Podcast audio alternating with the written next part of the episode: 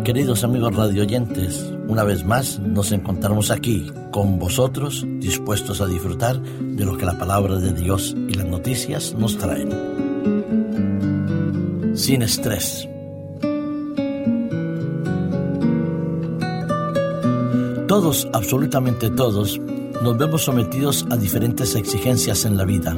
Para responder a ellas, lo que nosotros llamamos necesidades vitales, tenemos que tener una respuesta básica, fundamental y positiva. Esto conlleva que la dosis de estrés puede ser o más alta o menos alta según el índice de capacidad de reacción y reactividad frente a las exigencias de la vida. Todos, cada día nos vemos sometidos a situaciones de estrés, unas veces muy leve y otras quizás intenso. La sociedad que nos rodea es una sociedad que llamamos estresante. Nos exige más competitividad, más preparación, mejores perfiles de rendimiento y a la vez no nos ofrece los medios muchas veces adecuados para poder tener y responder frente a las necesidades vitales de la vida.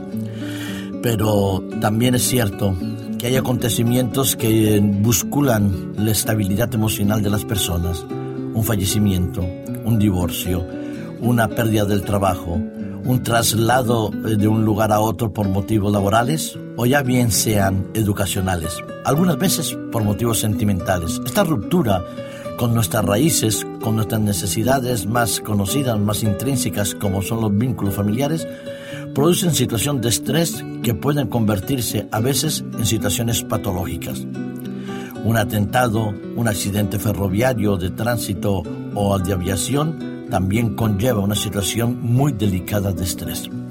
Si esta situación de estrés se prolonga en el tiempo, todos sabemos que los resultados negativos para la salud son evidentes.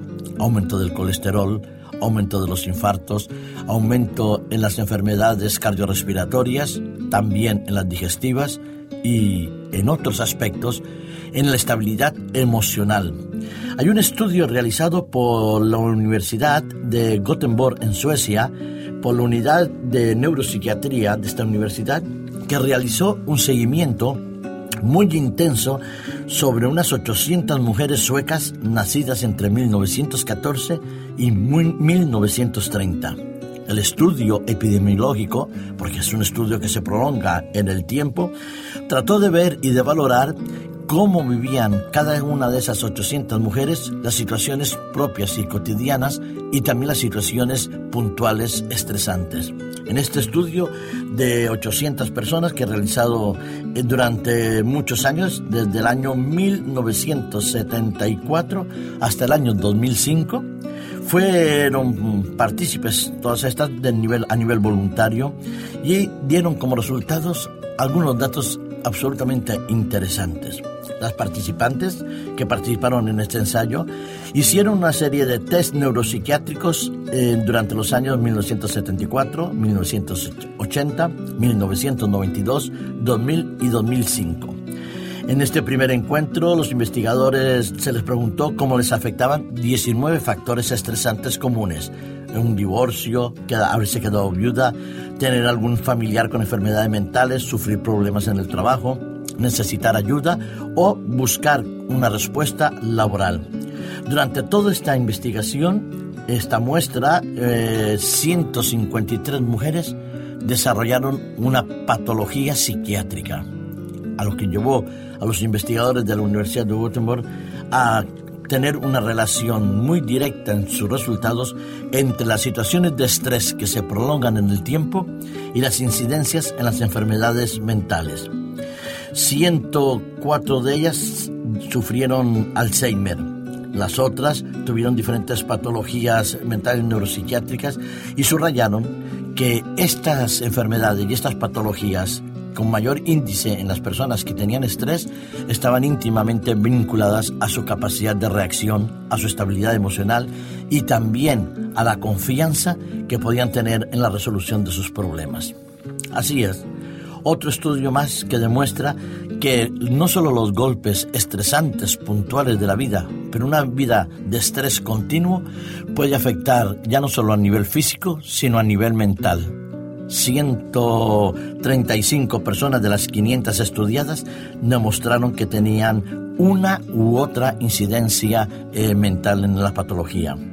El 25% de la muestra reaccionó al experimentar uno de estos factores estresantes en su vida y el porcentaje que más tenían quebraderos de cabeza ascendían al 16%. El problema más frecuente para las mujeres fue tener un pariente cercano aquejado de algún trastorno eh, emocional o una situación delicada en el concepto de la vida.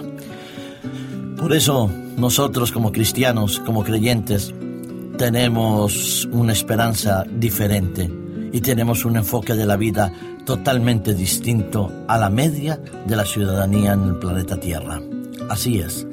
Otros estudios realizados como en la Universidad de Loma Linda hace unos 15 años demostraron que las personas que tenían fe, que confiaban en Dios, que volcaban su esperanza en la trascendencia, se enfrentaban a la muerte con mayor serenidad, mayor tranquilidad, con menos dolores y con un mejor estado de ánimo.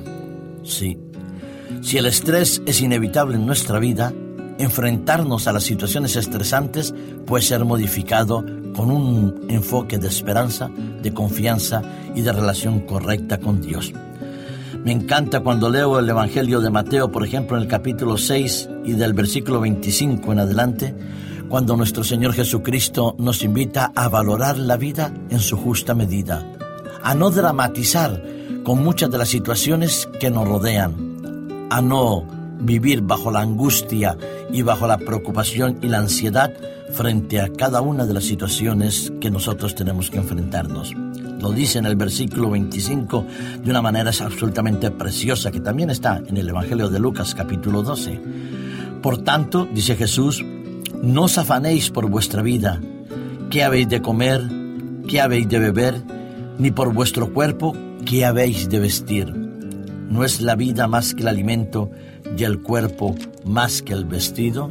Sí, Jesús nos dice que no nos angustiemos, que no nos afanemos por lo que tenemos que comer o lo que tenemos que vestir.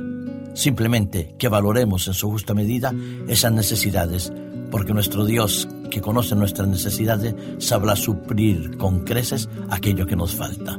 Que Dios te bendiga, te dé paz y serenidad.